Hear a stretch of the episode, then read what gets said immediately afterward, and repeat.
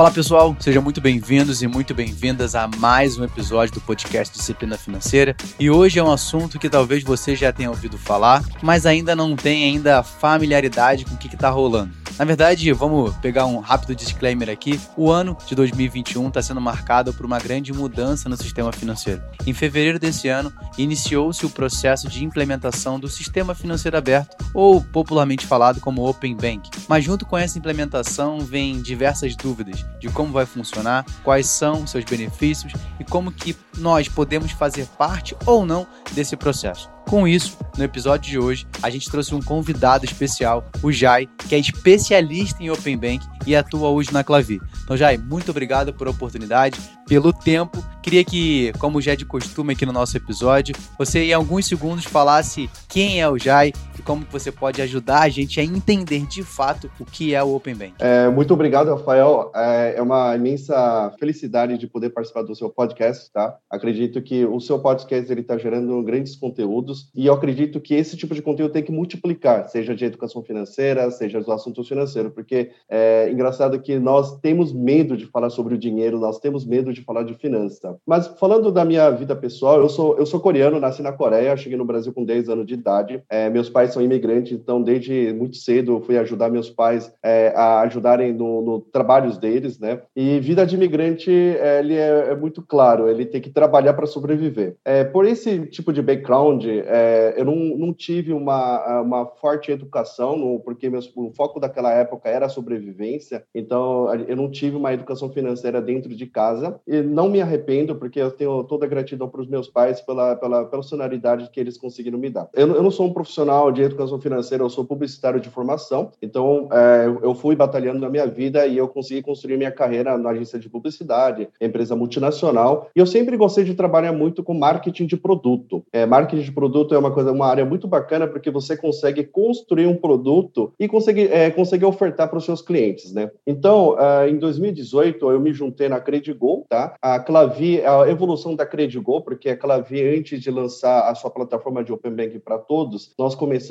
com um aplicativo de finança pessoa chamado Credigo e eu me juntei para liderar a área de marketing. Aí que começa a minha jornada sobre questão financeiras, porque até então eu vários momentos vivia de cheque especial, eu não tinha entendimento sobre questão de fechamento da fatura de cartão de crédito, e aí vai indo, né, que é comum uh, de qualquer cidadão brasileiro, né, é, brasileiro. Aí quando eu entrei na Credigo, aí que começou a jornada que eu tinha que procurar as informações e eu tinha que me preparar, porque como é que você consegue introduzir um aplicativo de finança pessoal para uma pessoa se você não entende bem um assunto? Então ali foi uma virada de chave, tá? Por isso que eu estou falando que esse tipo de podcast é muito bom, porque naquela época não tinha tanto, tinha muito mais é, canais de YouTube do que podcast, então eu por isso que eu acho que é muito importante é, ter esse tipo de conteúdos, né, que é replicados. Eu acho que não precisa ser repetitivo, tem que continuar mesmo, tá? Isso é muito importante. E ô Jai, pegando pegando só só um gancho aí do que você falou, que me chamou bastante atenção, né? Você falou assim: "Ah, a, a minha realidade, né, pelos meus pais serem imigrantes, a gente trabalhava para sobreviver". Eu acho que assim, a, a sua fala é a fala da maioria dos brasileiros. Então assim, não é só porque você foi foi seus pais imigrantes e você também. Mas não, é isso que o brasileiro vive, né? E infelizmente, a gente fala num tom de brincadeira, mas é algo muito sério. Porque o brasileiro, ele tá sempre sobrevivendo. Ele esquece que existe uma vida que ele tem que construir, que ele tem que se educar, que ele tem que se planejar, que ele tem que se estruturar. Então eu acho que o que você tocou num ponto não é algo exclusivo de quem vem para o Brasil, mas também de quem atua, quem está no Brasil, quem nasceu aqui, por não ter de fato esse, esse aprendizado, essa busca, esse ensino sobre educação financeira. E da mesma forma, forma que você não teve com a sua família, eu também tive que buscar por conta própria, né? Como você falou, cara, a gente é muito grato pelos nossos pais, mas eu tive que buscar esse conhecimento porque na, na mesa do almoço, do jantar, dentro de casa, isso nunca, nunca foi colocado. Mas era só para trazer esse ponto e. Exato, frente, exato. E, e acho que nesse contexto é muito importante que todo mundo vai conseguir fazer, digo, organizar sua vida financeira uh, e ter um melhor planejamento, conseguir poupar. Isso não é impossível, porque se eu conseguir fazer isso, porque uma, uma pessoa leiga totalmente, mas come, tomei uma atitude, mas isso, minha motivação foi um pouco mais profissional do que pessoal, olha, olha um pouco de vergonha que eu tenho, né? Mas enfim, então isso é muito importante e todo mundo vai conseguir fazer, por isso que eu acho que é importante a questão da educação financeira. Exato, exato. E, e como todo mundo já sabe, quem acompanha aqui, a gente tem alguns projetos né, dentro do Disciplina Financeira, não só os projetos de entrega gratuita, como podcast, alguns vídeos no YouTube, o próprio Instagram também, mas também os projetos como o Projeto RX, que te ensina exatamente como você estruturar, planejar, dominar as suas finanças e também já iniciar a sua carreira como investidor. Legal. Mas então, então todo mundo já sabe, tem, fica o link aqui para caso você queira participar de qualquer projeto. Legal. Mas vamos embora. Então, como, continua aí com, com a sua Isso. história. Então, o Open Banking, é, ele, ele mesmo começa em 2018 no mundo, tá? Ele começa na, no Reino Unido, onde o Reino Unido começa, é, ele cria uma regulamentação chamada PSD, tá? Então, ali que começou o, o Open Banking, só que o Open Banking já tem algumas práticas. Por exemplo, se a gente pegar Estados Unidos, Estados Unidos, o Open Banking, ele não foi regulado, ele foi pela iniciativa de uma fintech que possibilitou a questão da portabilidade de dados. Então, a gente falando sobre Open Banking, o que, que seria Open Banking? Nada mais é sistema financeiro aberto. Então, ele é aberto para que o indivíduo, o usuário final, ele possa compartilhar seus dados financeiros de um banco A para o banco B, ou até então, que no mundo da fora tem vários exemplos, que é um banco A para um fintech, e também realizar a iniciação de pagamento. Hoje no Brasil, é, pela grande audácia e ambição do Banco Central, hoje a gente estamos no fase, esperando o inicial fase 3, que é a fase 3 é a iniciação de pagamento. Nós começamos no fase 1, que é dados cadastrais, fase 2 é transacionais, então já, então já no aplicativo de vários bancos nós conseguimos ver é, Open Finance, traz a sua, sua conta bancária para cá, então já, já vimos isso. Fase 3 é iniciação de pagamento, isso é muito bacana, é, porque está dentro da, do, da padronização de segurança do Banco Central, onde você consegue usar uma conta corrente de um banco B através do banco A, o aplicativo do banco A, para transferir para o banco C. Então, isso é muito interessante. Isso vai ajudar a questão da interoperabilidade e também o aplicativo que tem melhor experiência de usuário vai ganhar nessa jornada. Aí tem a fase 4 do investimento. Um pouco ligando uh, com a nossa história da Clavier, então a gente começou com a Credigo em 2018. Até então, quem é o pioneiro de Open Banking aqui no Brasil? Na verdade, é o aplicativo chamado Guia Bolso. Guia Bolso, ele possibilita você conectar suas contas bancárias em um lugar só. E o que, que ele oferecia? Ele oferecia é, planejamento financeiro, onde você consegue ver múltiplas contas bancárias em um lugar e você consegue definir metas, orçamentos e acompanhar seus gastos.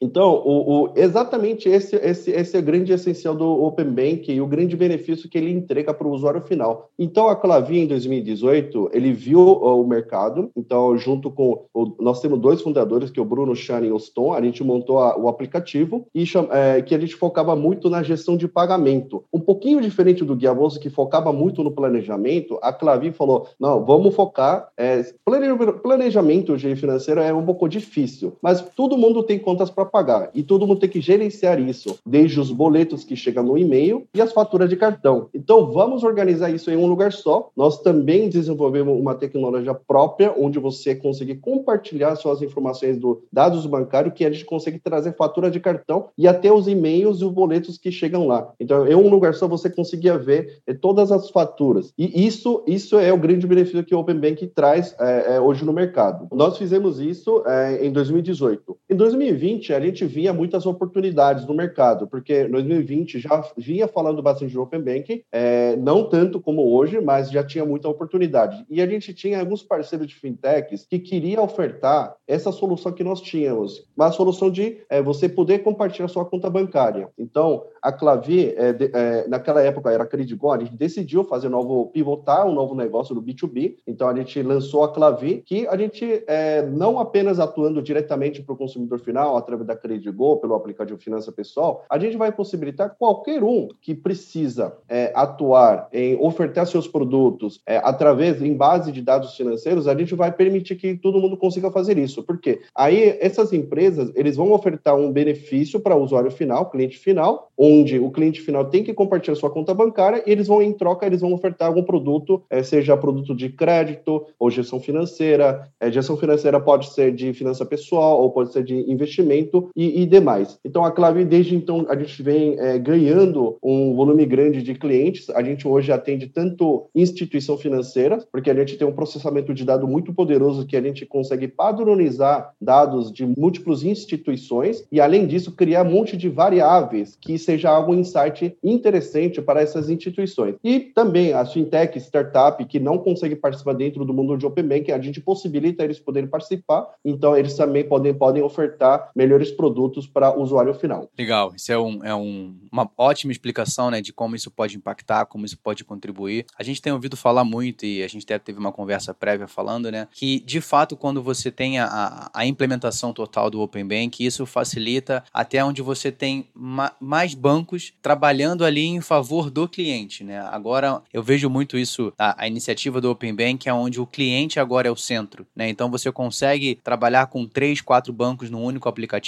procurando qual é a melhor oferta, qual o melhor serviço para você. Isso vai estar relacionado a crédito, a empréstimo, a investimento, não ficar apenas concentrado nos cinco principais bancos. A gente tem acompanhado, né, né já nos últimos, sei lá, talvez quatro, cinco anos, um aumento muito grande das fintechs, né, principalmente a parte bancária, é, bancos muito conhecidos hoje com, cara, mais de 10 milhões de usuários, 10 milhões de clientes, e isso vem ajudando muito até também na educação financeira, o acesso a investimento. É, eu acredito que esse, no meu ponto de vista, são grandes benefícios do Open Bank. E queria saber a sua opinião, é, o que, que você considera de fato, quais são os benefícios do Open Bank e já engatilhar ali quais são as limitações também. A gente sempre sabe que tem os prós e os contras e queria um pouco da sua visão para a galera que está ouvindo a gente. Então, você que está ouvindo, independente se você está no trânsito, se você está lavando a louça, se você está trabalhando e ouvindo o podcast, tomando seu café, presta bastante atenção e não esquece, compartilhe esse episódio para todo mundo que precisa saber sobre esse assunto. É, falando sobre o benefício do Open Banking, é, isso acho que é um pouquinho é, ainda muito cedo para falar, porque ainda nós não temos tantos cases, é, grandes cases, isso mesmo sendo lá mundo de fora também. Porque a gente tem que separar dois tipos de benefícios. O benefício um, que é o mais importante para o cliente final. Então, realmente, o que, que um brasileiro que é, tem uma conta bancária através do Open Bank que ele pode ganhar? Hoje, muitos falam que ah, ele pode ter um crédito mais barato, ele vai ter um produto melhor. Só que ainda eu acredito que está uh, no mundo ainda é muito subjetivo isso, é porque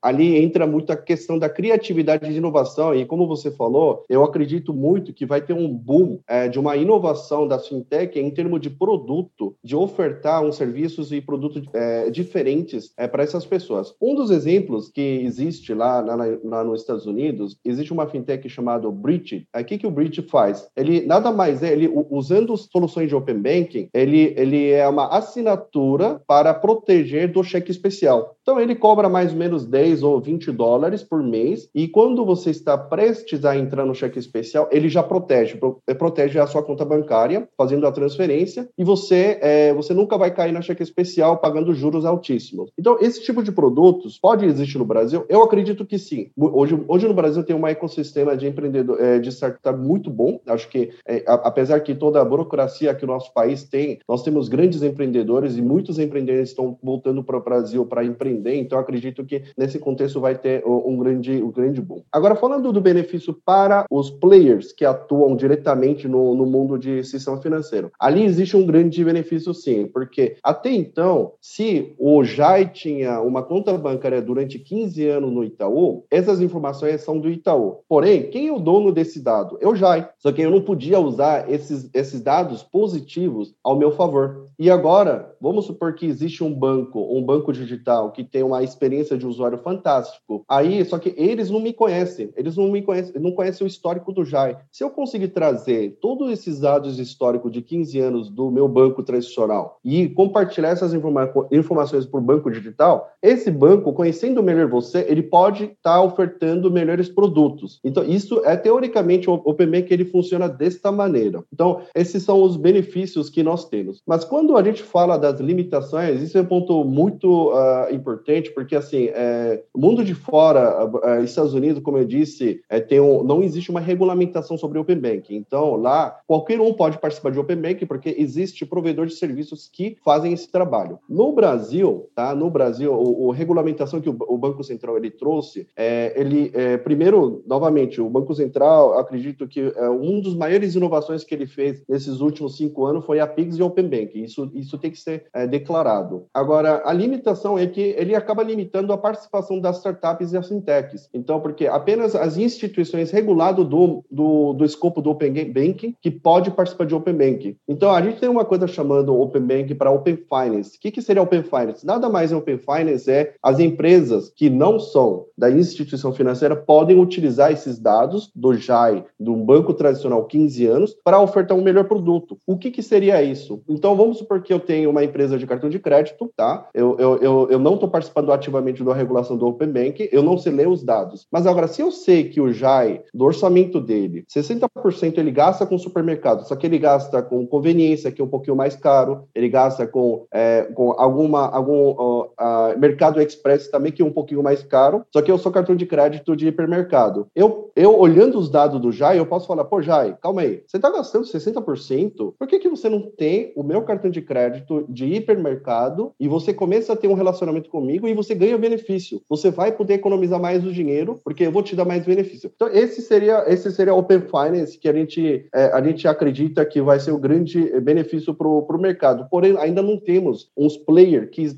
que está executando isso, tá? Então, acho que quando a gente fala de limitação, a gente vê um pouquinho disso. E outra coisa também é que hoje, quando a gente fala do Brasil, é, a, a, grande massa popular, onde que a renda está concentrada? Então, a gente fala que tem muitos autônomos aqui no Brasil, né? E ultimamente tem crescido muito aquelas maquininhas, né? Que é Mercado Pago, PagSeguro, é, e outros, outros três, quatro players que existe aí aqui no mercado. E essa conta do Mercado Pago está sendo uma conta principal desse autônomo. E como é que eu posso trazer esses dados desse, dessas contas de, de maquininha de maquininha de ponto de venda? Então isso também é um desafio que hoje o Open Bank, o Open Bank tem. Legal, Jai. É, a gente estava até comentando antes, né? Porque assim, de certa forma, o Open Bank ele vai estar tá acessível e disponível para quem tem ali seus dados disponíveis, quem tem uma conta bancária, mas a gente tem um fator muito predominante, forte ainda no Brasil, que são os desbancarizados, né? Então a gente estava até comentando sobre alguns dados. Hoje a gente tem em média aí 20% da população brasileira, 21% para ser mais exato, dos brasileiros não têm conta bancária ou movimentam muito pouco, né? Então de certa forma, para essa galera, o Open Bank ele não tem tanta utilidade nesse momento ainda. Para essa parcela da população, é, como você acredita que o Open Bank pode facilitar ou de fato é realmente a gente aumentar o acesso à informação para que eles tenham ainda a busca, porque cara, existe uma movimentação financeira muito grande para essa galera. Né? Então é muito bom que eles tenham acesso à informação, que eles possam também se privilegiar ou, de certa forma, acessar o Open Bank e os pontos positivos. É, qual seria o impacto das mudanças no mercado, na vida dessa população que não tem acesso ao banco? É, esse é um ponto interessante. Uh, o... eu, eu acredito em duas formas. Eu acredito, primeiro, a Clavi, tá? A Clavi tem essa solução que vai ajudar sim. E segundo aspecto seria os empreendedores que vão criar novas soluções, tá? É, obviamente, se a gente olhar o Banking atual é porque a gente está vendo na fotografia atual dos, das instituições que nós temos. Então, antigamente a gente falava muito que 80% das contas bancárias existentes no Brasil, 80, 80 e poucos por cento contas, é, contas bancárias são grandes bancos, dos cinco grandes bancos, né? Só que hoje nós temos o Nubank, nós já temos o Banco Inter, nós temos um forte crescimento de alguns outros bancos, como o Banco Neon e, e, e outros também. Então, a gente vai começar a perceber que existirá grandes players que têm um, um, uma diferenciação do seu modelo de negócio que vai estar penetrando essa população também. Mas quando eu falo de empreendedores, o Bank ele vai evoluir sim, e conforme os empreendedores que vão inovar soluções é, e, e, as ofertas, que a gente vai ver uma diferenciação. Porque quando a gente fala de desbancarizado, existe também é, dois aspectos que temos que considerar. Primeiro que o Brasil é um país muito grande, então para você abrir uma conta bancária, você tem que sair da sua cidade e ir para outra cidade, porque só naquela cidade tem uma agência bancária ou um correio, né, que tem um vínculo com a, com a caixa, né? Então, e isso, bancos digitais estão quebrando. Então, isso é muito positivo. E, aí, o fato que eu posso compartilhar de matéria que a, aconteceu recentemente é a própria, própria Will Bank e o Neon, que tem crescido muito na, na, na população de baixa renda. Aí o, o, aí, o segundo aspecto é a questão de documentos, tá? Então, a questão de documento é porque a pessoa não tem documento, a pessoa não tem, é, não, não, tem, não tem sido regulado. Aí, realmente, isso é um, um, um pouco mais papel do, do governo a ser feito. Mas agora, quando eu falo da hoje é, a Clave, como é que ele pode ajudar essas pessoas? Hoje a Clave é um dos poucos fintech que consegue oferecer a conexão com a Uber motorista. Então, isso, isso é muito interessante, porque como é que isso muda a, a vida desse Uber motorista? É, esse Uber, vamos falar que esse, essa pessoa que é, é o usuário do Uber motorista, ele tem uma renda principal pela Uber motorista que ele recebe e ele transfere para uma conta bancária. E ele é um subbancarizado. Pela, pela, a, pela sua conta bancária, o, o, uma instituição, ele não consegue entender corretamente qual é a renda dessa pessoa, porque todas as entradas que essa pessoa tem nesse banco é como, uma, como se fosse uma transferência de Uber para cá. Só que isso não é regular, porque essa pessoa também pode utilizar o dinheiro diretamente do Uber. Então, é, existe uma limitação daqui do, do Open Banking, sim. Só que o que, que o Clave faz? Clave, nós oferecemos a conexão do Uber para os nossos fintechs. Então, o motorista do Uber, ele, ele, ele dá o consentimento de compartilhar suas informações do Uber motorista, tudo dentro do LGPD, e ele compartilhando, a fintech ele consegue ofertar um produto melhor. E nosso, e tem, nós temos um cliente que ele oferta um cartão de crédito semanal é, para os autônomos que usa exatamente essa solução. Então, é, eu queria, o que eu acredito que é, são empreendedores que serão o game changer. Inclusive, esse fintech que acabei de mencionar, é, é, ele será um game, ele está sendo game changer e com o tempo ele acaba, vai virar um, um grande, é, ele vai conquistar mais mercado, inovando mais ainda as soluções. Ótimo, já. e a gente também tem outro ponto, né? A gente está falando muito sobre a, a conscientização do compartilhamento de dados, né? Se você, porque existe a opção, né? Você pode compartilhar os seus dados ou não. Como é que isso de fato funciona? Né? Então, porque você tem que ter o consentimento do usuário, né? Eu e você, a gente tem que conscientizar para que esses dados sejam informados para as fintechs, para as instituições parceiras. Como isso realmente na prática funciona para quem está ouvindo a gente entender? Ah, eu sou obrigado a participar do Open Bank, eu posso não participar? Exato. É, o usuário final, ele, ele, ele, é o, ele é o dono desse dado, ele é o titular do dado dentro do LGPD e ele que decide. Se ele não quiser participar, ele não vai participar. E todo o processo de consentimento ele é muito transparente, transparente sobre quais são as informações que ele vai compartilhar, se é conta, é, se é conta corrente, fatura de cartão, dados cadastrais, qual é a periodicidade, né? Até qual período, é, qual, é, de qual período que ele vai compartilhar e até qual momento que ele vai é, é, permitir o compartilhamento. Se isso é três meses, seis meses, doze meses. Então isso é muito muito transparente e o usuário tem que aceitar isso. E não é mais aquele aceite asterisco que fica escondido para que é, para, para incentivar o, o aceite desse tipo de, é, de, de, compartilhamento. Então, o compartilhamento ele está muito claro e dentro do Open Banking, o Banco Central ele determinou um fluxo de usuário, jornada de usuário muito transparente, onde você abre o aplicativo de um banco A, você inicia o compartilhamento, né? Que você, você vai selecionar o que, que vai ser compartilhado, você dá o OK, você vai no banco B, que é uma instituição transmissora, e dentro do instituição transmissora você vai conferir as informações que você solicitou pela instituição receptora e você tem que dar OK de lá. Depois você volta e você vai finalmente trazer esses dados que está dentro do, a, da, da instituição transmissora. Ah, legal, ótimo. Então acho que ficou muito claro, né, como funciona o Open Bank, quais são os benefícios. É claro que alguns benefícios eles vão acontecer ao longo da jornada. A gente tem que ter, de certa forma, ter um pouco de paciência, né? Mas de fato é uma coisa que a gente precisa falar, comentar e, e, e parabenizar, né? O Banco Central de tomar essa iniciativa, como você falou, né, cara? O Pix foi algo que mudou a realidade de, de alguns brasileiros, facilitou a transferência, o pagamento pela questão gratuita, e isso para a área de educação financeira, para quem pagava ali às vezes quase 10 reais de TED, hoje você não pagar nada, é, fica, é, a gente tem que levantar a mão pro céu e agradecer. E, e tem muitas Mas... pessoas que continuam pagando Já... TED, viu? Tem muitas pessoas que continuam pagando também. é, assim, é, eu, eu acredito, né, que se a pessoa já acompanha o podcast Disciplina Financeira, já ouviu pelo menos algum episódio aqui, ela não deve mais pagar TED, né? Ela não, ela provavelmente já aprove já não tá, tá livre dessa tarifa, assim a gente espera. Jai, é, antes de mais nada, agradecer pela sua participação, mas é de praxe, é comum aqui no nosso podcast. Sempre que ao final você deixa uma mensagem pra galera que tá ouvindo a gente e faça uma indicação de um livro. Pode ser um livro que você esteja lendo agora, um livro que mudou a sua vida em algum determinado momento, porque a gente está montando a nossa biblioteca. Então, para você que está ouvindo a gente, é, a gente sempre deixa ao final do nosso episódio o link e em breve a gente está montando toda a biblioteca de 2020 2021 e vai disponibilizar com os livros mais indicados aqui do podcast. Então, é, as suas considerações finais, se assim podemos dizer, e qual livro você indica para é, Novamente, eu agradeço uh, muito a oportunidade, tá? É, é, de poder participar desse podcast, eu fico muito feliz, tá? Eu, em, nesse contexto, acho que eu acho que o OpenMake ele vai ser um game changer sim, mas vai demorar. Porém, é, nós da Clavi também estamos